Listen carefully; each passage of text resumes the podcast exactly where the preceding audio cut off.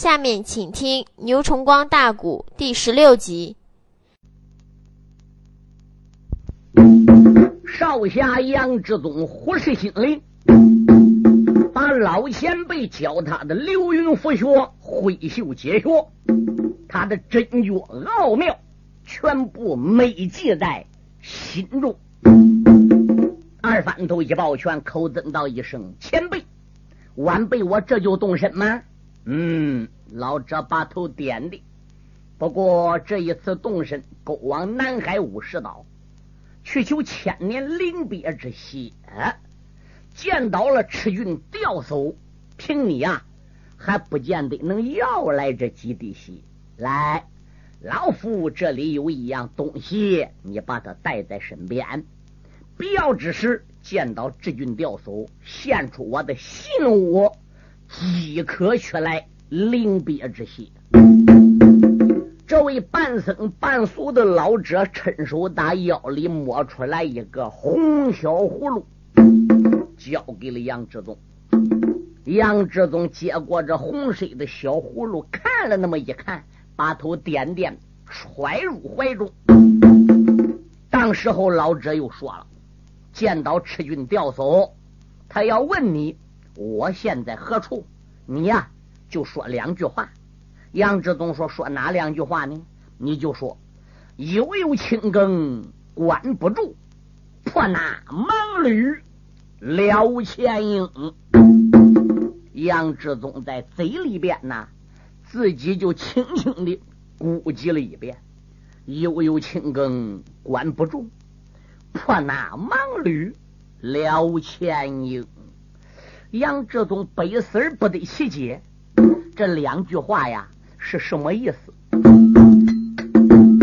杨少侠报完的当兄开了个声，老前辈连连等出了声，也不内知你的贵姓和报回呀，也不知。你还是俗来还是僧？老人内讲，把仙乡何处对我讲啊？五十内道能见到赤军吊叟，要说清。那老张闻听此言，哈哈的笑，喊了那声。你不知要听清。若问我的名和姓啊，我的不瞒你，这些的累赘东西我丢干净。嗯啊啊！杨志宗心想，什么都嫌累赘，这自己的名姓也能嫌累赘，也能给丢了吗？嗯，杨志宗说：“老人家，那……”那你既然不想对晚辈讲你的名姓，晚辈我也就不问了。可是你老人家究竟是僧是虚，我总得清楚一点吧？哈哈哈哈哈娃娃，那要照你看来，我是僧还是虚啊？老人家，我要说你是俗人，你身上穿一件破衲背补的僧袍，足上还蹬一双出家的破马鞋。我要说，您老是出家人，您老的头发就有二三尺长，成了粘片。出家人哪有长那么长头发的？打鼻息一闻，您老身上还有扑脸的一口酒味呢。出家人四大皆空，不吃酒肉的。我猜不出你老人家是僧还是俗。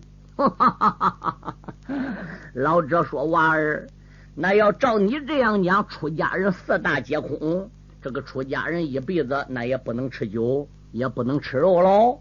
不瞒你说啊，我身上穿这件僧袍，已经是三十几年没脱下来了。说我是和尚吧，我又好酒，我又好吃肉。说我是个俗家人吧，可是我自己知道，我又是个出家人。因此来说呢，我只能算半个人。哎呦，杨志宗心想：这个老人家说话怎么那么好笑，好像疯疯癫癫的。老前辈，这人哪有半个的呢？我就是半个。出家人既然四大皆空，不吃就不吃肉。可是我是个出家人，我既吃肉又吃酒，所以我只能算半个出家人。杨志宗是啼笑皆非啊！那不用说，老人家你是出家人，对，半个出家人。杨志宗说：“非也，酒肉穿肠过，福足堂中坐。出家人就算说吃酒了，那也可以说该行善还是行善。”不吃酒不吃肉不动分的，可是出家人当中也有为恶作歹的人呐。老人家何必拘于形式呢？哎，老人说这个话就说对老夫我的胃口了。娃儿啊，记住了，从今天开始，你的命还能喝三十天，三十天之内取不到灵鳖的血。解你身上贼淫的气毒，你血管崩裂而死，抓紧上路，破奔南海吧！多谢老前辈了。可是晚辈多会儿还能见到你老人家呢？阿弥陀佛，有缘自会相见。娃娃，快走吧！一个八字出口，面前人影一花，杨志东人哪也找不到人了。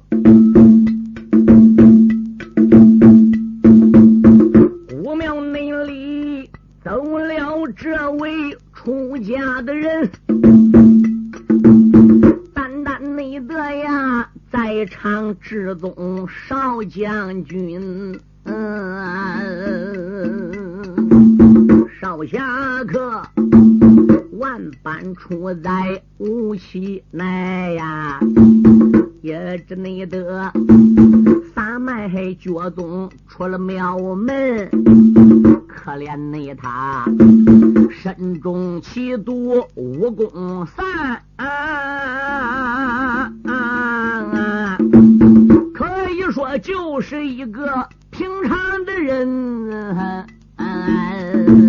这一那日，正是少侠往前走哦，屈指内算，他已经离开高山十天林。他这才一行思索往前奔呐，脑海里呀一阵阵的暗思寻。我已经十天走了下来了，要按照我这个速度那么个走法，可怜个月之内我是到不了南海五十岛了。有人说他不能花钱买一匹马吗？他身上哪有个钱呢？身上边钱仅仅仅仅只能够一路上边吃饭，这都算了不得了。那不能去偷吗？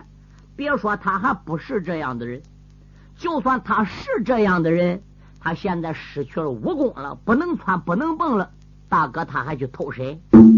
所以杨志宗自己啊。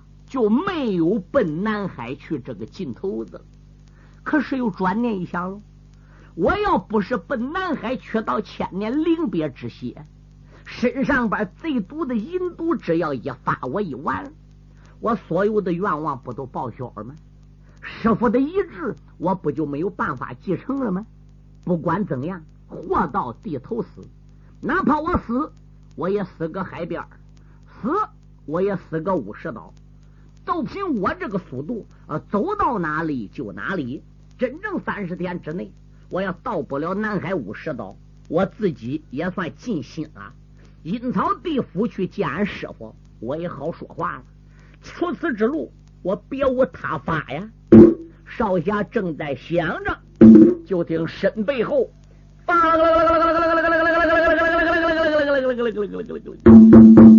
有马蹄子声响。这匹马跑得怪急，杨志宗并没朝后看。一者他对世人无亲无近，二者本来就是一个冷漠的少年，面无表情。他赶紧往路旁一躲，意思呢让背后这匹马过去。哎，谁知这匹马跑到他身背后不远的地方啊，这个马呀还不如速度就慢了下来了。杨志忠心中暗想：我走我的路呗。本来我走到路边让他过去的，这现在到我背后不远，走的速度慢了，那我得走我的。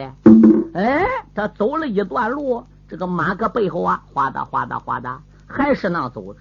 他再走一段路，这个马哥的背后哗哒哗哒，还是那样走着。他走快，身后马走快；他走慢，身后马走慢。杨志忠出于奇怪的心理，回头一看，哟，不看便罢。这一看，他愣住了。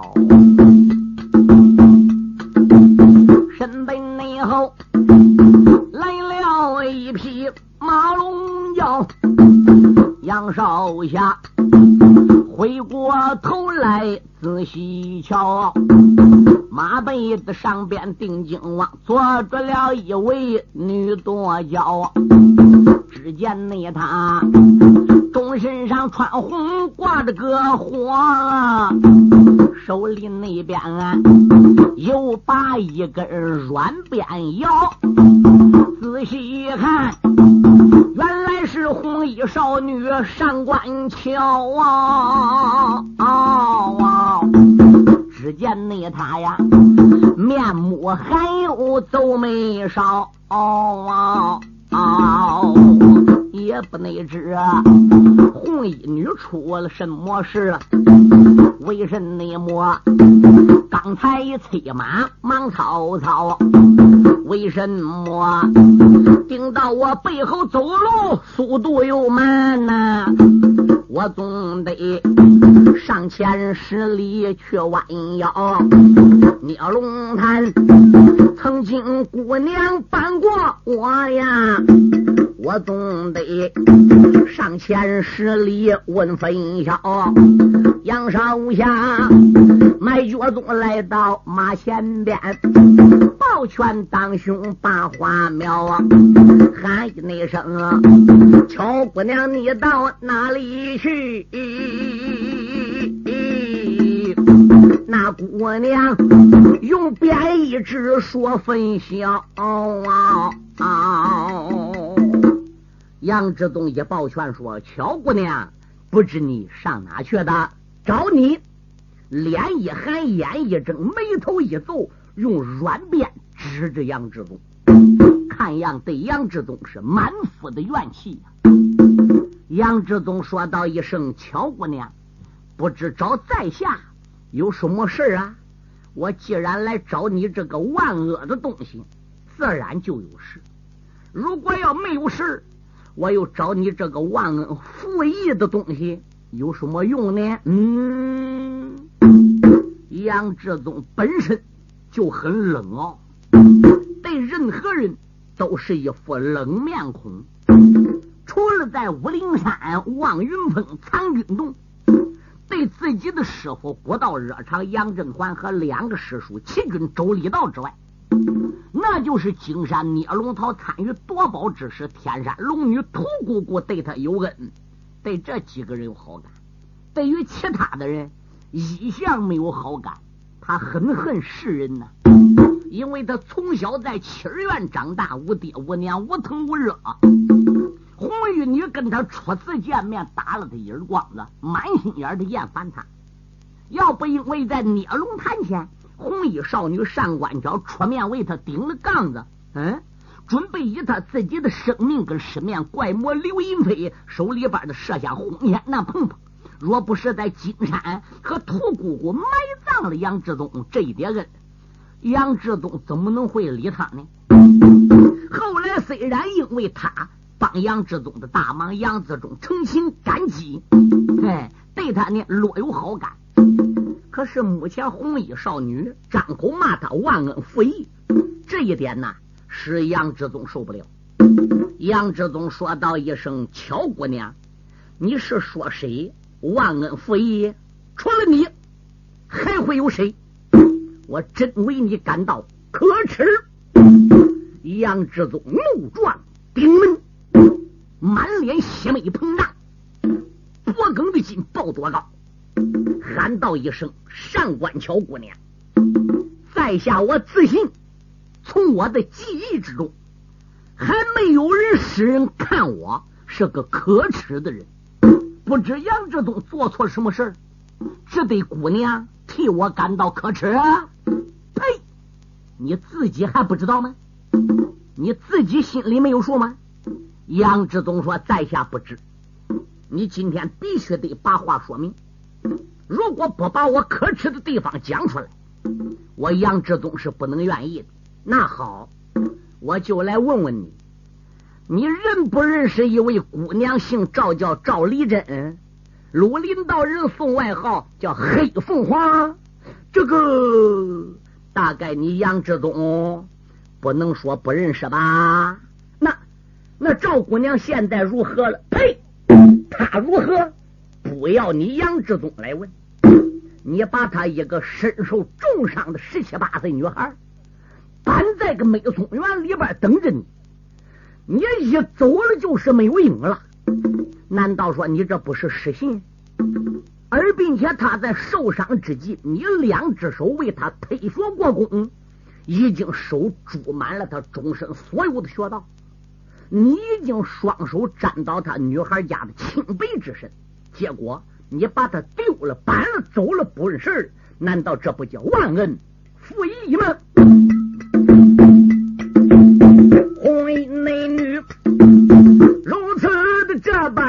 讲了一遍呐，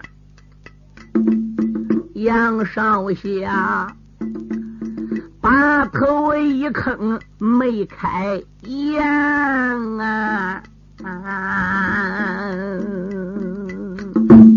心暗想：上官桥姑娘，你哪晓得哎？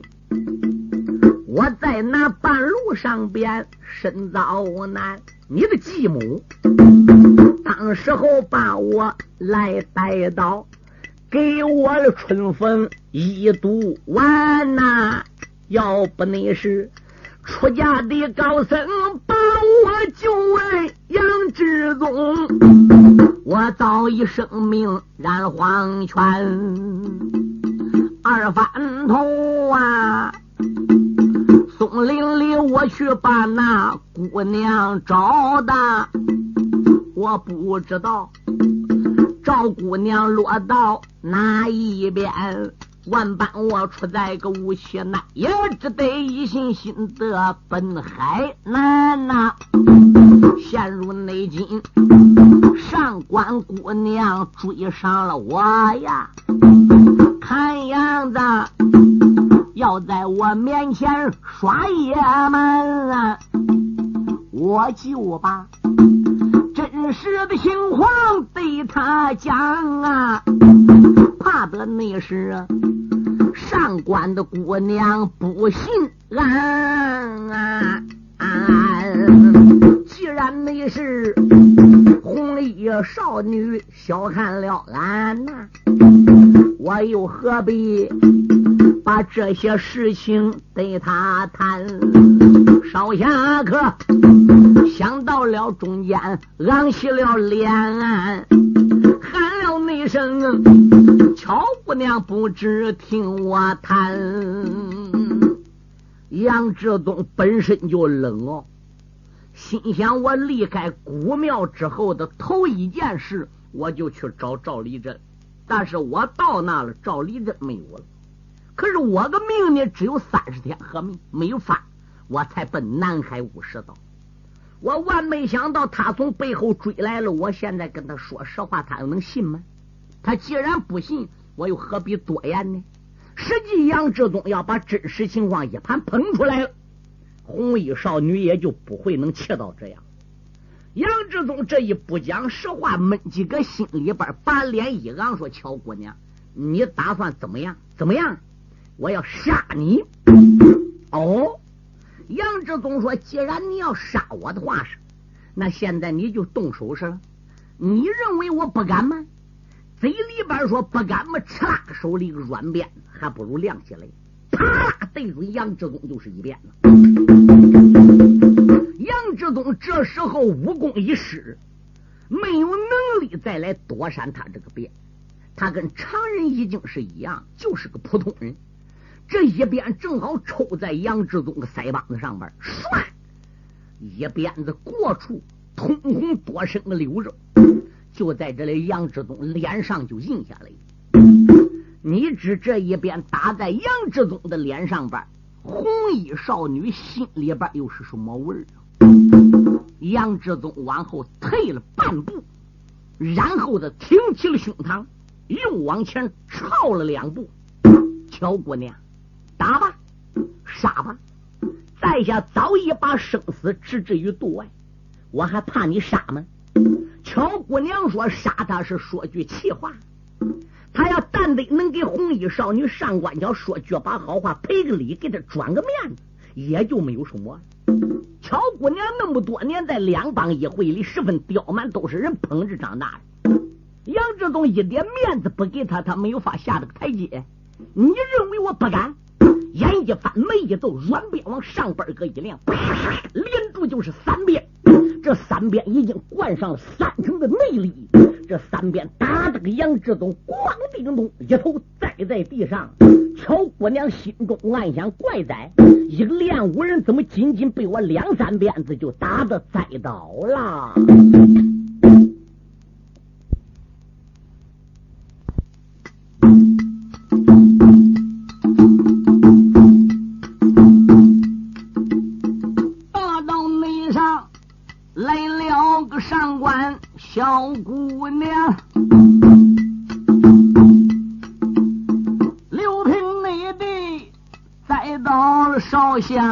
少年郎，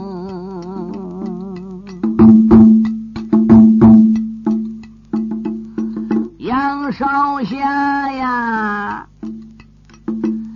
牙关的紧要又站起。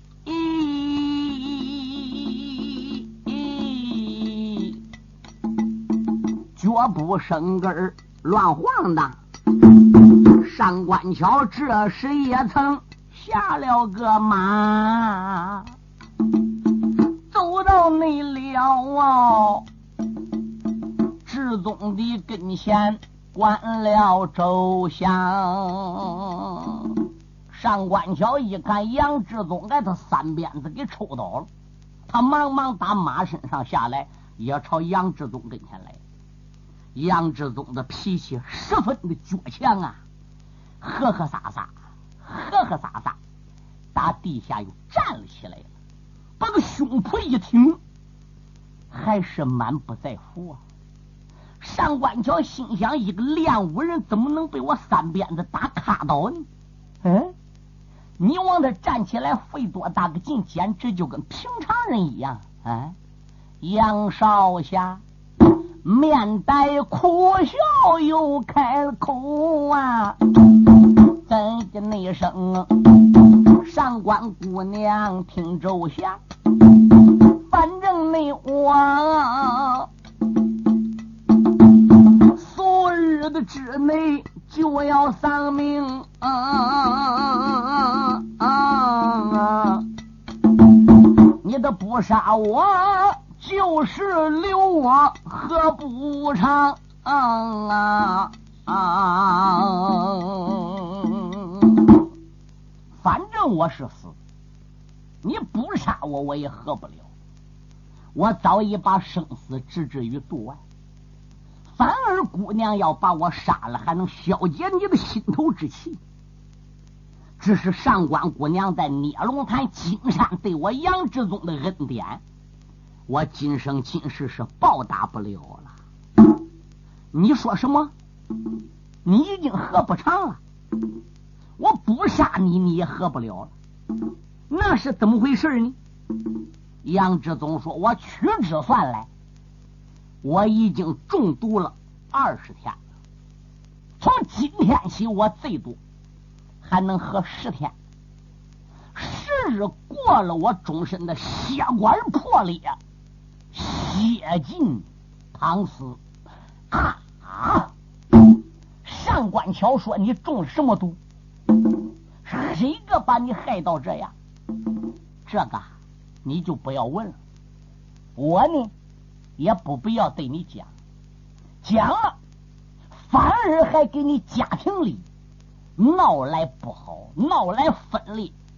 我又何必对你讲呢？我现在武功已经全失，身中奇毒，不是一位老前辈救我，你连我这一面也见不着。你能把我杀了，早死两天，我还少受罪，这不是很好吗？哎呀，急死我了！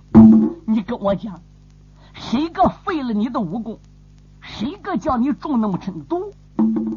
杨志宗一听，心里好笑，心想：你刚才还要杀我的，现在听说我喝不了了，中毒了，反过来还好像心里很焦虑似的。没好说，就是你继母把我害到这样，你喊我有什么用？所以少侠就不对他说。上官桥又上前走了两步，姐夫二人走的面对面。在山丘坡定睛奔杨志忠一看，杨志忠眼中无神，眼中无光，不是从前见面那个杨志忠，他还真跟平常人一样。你快对我说，谁把你害到这样？那如果上官姑娘要非问不可，在下也只好对你讲。除了你那继母招魂的秦媚娘之外，谁还能做出这伤天害理之事呢？哎呦喂！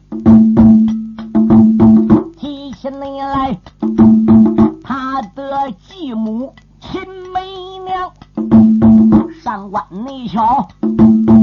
一股怒火装顶梁，出言来没把别人叫，喊了那声少侠，你不知听端详。到将来，秦美娘要是犯到我的手，定叫他一条的生命见阎王啊！上官你瞧。我定要为你把仇报啊啊啊啊！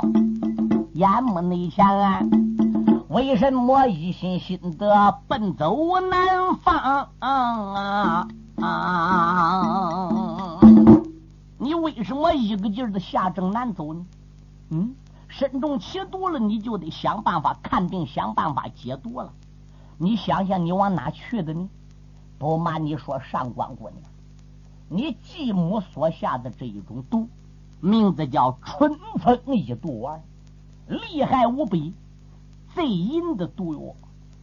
如果吃了这个春风一毒丸，不得宣泄一个时辰之内武功自废，三个时辰之内血管破裂而死。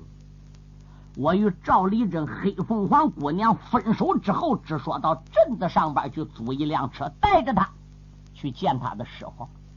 万没想遇到了孤灵秃鹰和你的继母，结果孤灵秃鹰也被你继母两帮一会的十大支坛弟子抓走。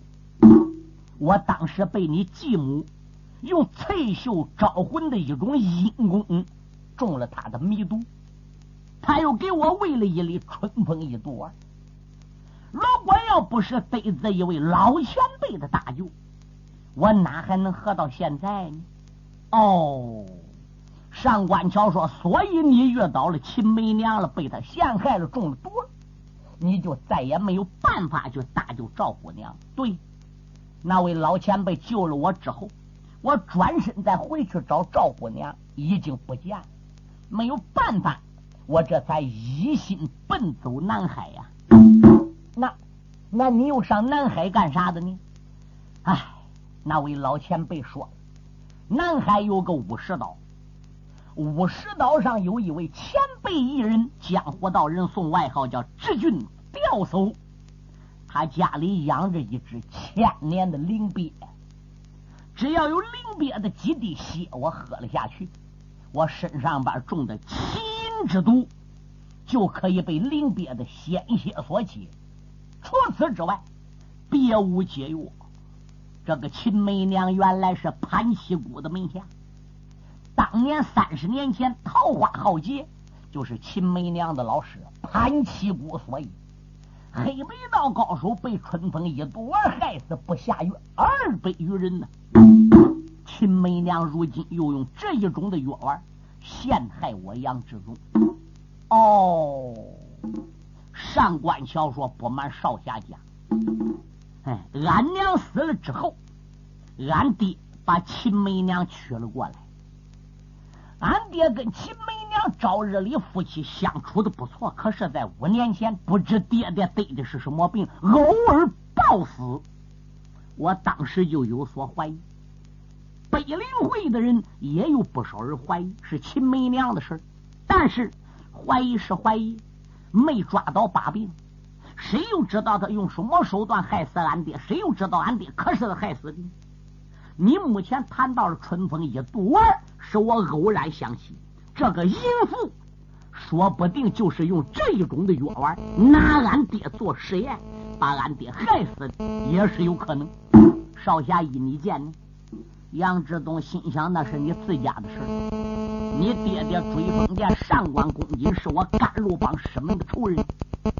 他死了五年了，我没捞到找他报仇，就算不孬了。目前这个秦梅娘孬也罢，好也罢，是你继母，你家里这事儿，我多插言干什么？杨志宗都有声四无声的嗯了那么一声，没加以多言呢。转口说道一声：“上官姑娘，你见到了黑凤凰赵丽珍姑娘了？”上官桥说：“我见着。”那他现在人在何处？生死如何？少侠那一刻如此的这般问出了唇，上官内瞧，张口来又把少侠等，他在那松林里边把你的等啊，一直内的不见了少侠你这个人，松林内外。有一伙贼子闯进去呀，看见了赵姑娘好似仙女把凡林，松林内里被遇了小姐太无礼呀，可怜那人，眼望他美松林里要失真人。千军的一发临危急，上官桥，我路过那片美松林，把几个贼子来杀死啊，救出了赵家女差群。你若问现在他在何处，不瞒内你，他找到黄金蒙面的人。哦。那不用说，是姑娘你带着赵小姐找到他师傅海鸥领主喽。不错，海鸥领主已经把他徒弟黑红房给带走了。我不瞒你说，我到处在追踪你呀。哼，一路上边我仔细打听，察觉你这个人往南来了，所以呢，我就断了下来。哎呦，那要照你这样讲，你断我不短时间喽？不。我虽然断了你不短时间，我一直没有断上。走这一条路追不上你，我回来再走另一条路。走另一条路不行，我再另找一条路。这一会儿与你见面，那算是巧儿。既然你被招魂的秦梅娘所害，武功已失；既然你已经受到他人所强，你没能去救赵小姐。刚才你为什么早不跟我说？嗯，你早跟我说，我我。没好说，我也不至于打你喽。嗯，身上的伤势如何？连忙立过来检查志东身上的伤。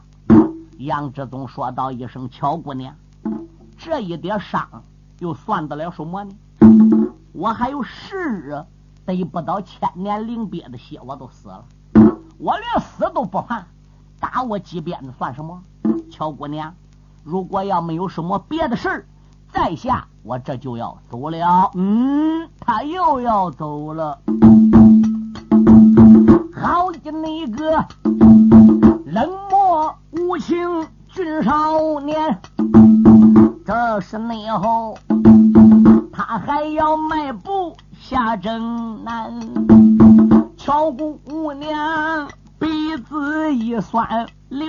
了泪呀，可怜那人。好似那钢刀插在胸前，上前来一把拉住少侠，可慢着，少侠你不知听周全，我与你你呀，远安的城外初见面，那时候言语不合动哥干，我与你你在阳关大道交的手啊。贼不内改，那时候把你连来山来，从此以后，农家我一心心的想跟着你呀。到后来，多胆前往聂龙潭，两百一回要杀你，我恨不能。把帮会人等都杀完，你可记得有两个紫衣少年盯着个我呀？哪天也没得我的好眼啊！我为你和十面怪魔翻了个眼，我为你。痛不欲生，好几天，到后来发现你死了复生，还阳转呐！我恨不得与你能情投意合，把心谈。可是你生来是个冷面，有多内少，知心的话儿我没言啊！陷入内境，你把那真实情况对我讲哦，我也想啊，跟你前往五石山，一路内上，你万一出了什么事，我也能来给宗哥打增援啊！你为什么？一个劲儿的不理我呀？难道说打心眼之中把我烦？红衣那女雨泪的寒背朝外讲啊，杨少侠也觉着一阵鼻子酸，被姑娘一席的话儿心说软呐。杨少侠有本姑娘脸上观，他看上官桥月泪寒悲是哭哭啼啼滔滔不绝的往外讲，还要跟他一起上南海五石山，一路上照顾他保护他，那个眼泪珍珠打早往下掉，正好比是带雨的梨花滴露的牡丹，更显得娇娆妩媚呀。漂亮人怎么都好看，哎，哭也好看，骂人也好听，你怎么看都如意。嗯，杨志宗这时也想，人家一个十七八岁的大姐，那么远路来追我，对我是一片痴情。我杨志宗不是汉子，我能看出来。哎，无奈何，你们跟我这一门，俺两下不和。你爹你娘都是我。甘露帮的血海仇人，我我怎么敢去爱你？嗯，可是对我这一片的真心，杨志忠我心里有数。要就这样的一言不答，爬起来都走了，志忠啊，也有点不近人情啊。杨志忠此时心也有点软。上官姑娘，你不要哭了。此去南海，我是九死一生。能活找到五十刀难说，找到了赤郡吊叟，能不能给我几滴鳖血难说。给了鳖血了，到底是火能解毒，还没有人试验过。这只是那一位半僧半俗的老和尚跟我演讲，谁又知真假呢？我对那位老前辈虽然相信，所谓我相信他，就是我一心想活着，我不想死。我喝下去，支撑下去，还有很多的事等待我做。如果不想到这一点的话，是我压根自己就不想奔南海。我去了，也是死马当作活马医啊！又又何必跟我吃这个苦呢？上官桥说不，从今天往后，你上哪去，我上哪去。今生今世，我就跟定了宗哥。你带也跟你，你不带我也跟你。如果你要不带我的话是，那你到哪里我就跟到哪里，看你能把我甩掉吧。杨志宗被他这一席话说的是浑身灼热，心里扑扑乱跳，如同鹿撞。乔姑娘这是含情脉脉的望着杨志宗，乔姑娘又上前一步，走到了志宗的跟前，喊道一声：“宗哥，你就带着我吧。”他一伸手，怎么样？就来摸杨志宗脸上刚才的鞭伤。杨志宗趁手把乔姑娘的手就给捉住了。乔姑娘趁此机会就扑到了杨志宗的怀里。杨志宗顺势也就把她揽抱在怀中。哟，这跟正负极那两根电线子似的。到一堆都打火，我对你说，哦，这一阴一娘少年男女，男的俊逸，女的貌若天仙，这一搂一子去，那是越搂越亲，越搂越近，越搂越热，越搂越紧，搂了半晌，不由自主的四片的嘴唇就贴到了一起，吸了又吸。舔了又舔，两人只身在室外。虽然说狂风呼呼，北风刺骨，可是摆在他两个人，不但不觉着天寒地冻，反而还都觉着浑身灼热。两个人的身体都逐渐的发热，两个人的身体都自丹田穴有一股热流窜满了终身。少年男女如今爱在了一起，同时来说又都是初恋，那你想想，这搂在一起还能撒把吗？